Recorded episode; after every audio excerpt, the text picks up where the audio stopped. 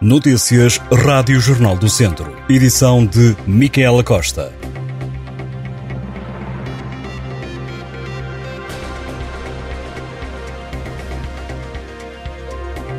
A Infraestruturas de Portugal desistiu da demolição do apiadeiro de Monte de Lobos, em Mortágua. A informação foi dada à autarquia pela Infraestruturas de Portugal, que fez chegar a resposta ao grupo de cidadãos que tinham avançado com um abaixo assinado para impedir a demolição.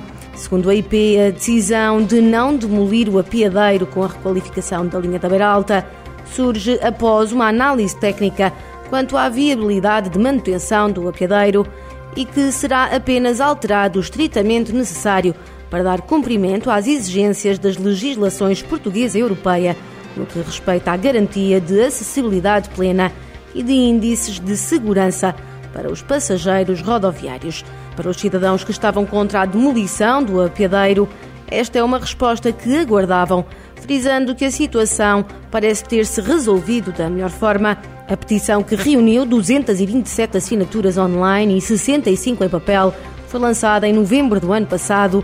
Para os populares, o apiadeiro é um edifício histórico e dos mais antigos no troço da linha da Beira Alta, Linha da Alta que está encerrada para obras desde abril do ano passado. Inicialmente deveria ter reaberto em janeiro deste ano, mas alguns constrangimentos alargaram o prazo para o final do ano. Vários conselhos do Distrito de Viseu estão hoje em risco muito elevado de incêndio.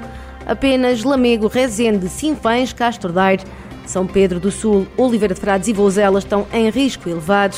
Segundo o Instituto Português do Mar e da Atmosfera, o perigo de incêndio vai manter-se elevado pelo menos até quinta-feira.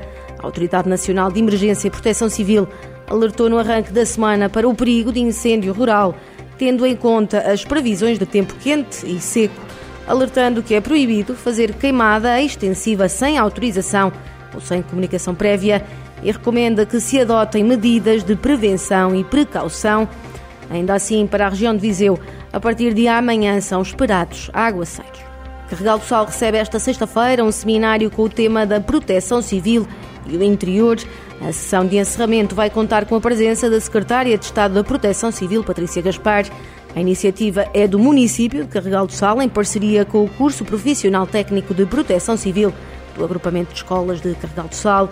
Do programa deste seminário fazem parte dois painéis e entre os participantes estão o Presidente da Autoridade Nacional de Emergência e Proteção Civil, o Comandante Nacional de Emergência e Proteção Civil, Comandante dos Bombeiros Chapadores de Viseu e representantes da Comunidade Intermunicipal Viseu de Lanfões, INEM Bombeiros Chapadores de Coimbra, município de Pedrógão Grande e do Serviço Municipal de Proteção Civil de Ceia.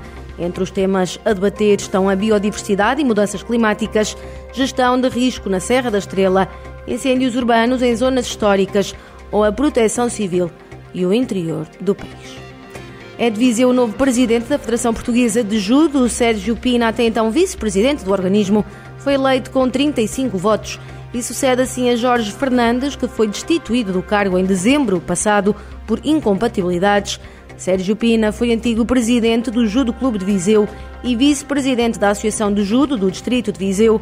Em declarações divulgadas pela Federação Portuguesa de Judo, Sérgio Pina afirmou que este ato eleitoral é a formalização do trabalho que tem sido desenvolvido ao longo dos últimos meses e espera que a normalidade regresse à modalidade.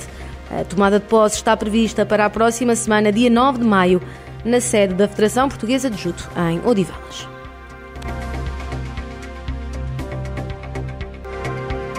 Estas e outras notícias em jornaldocentro.pt.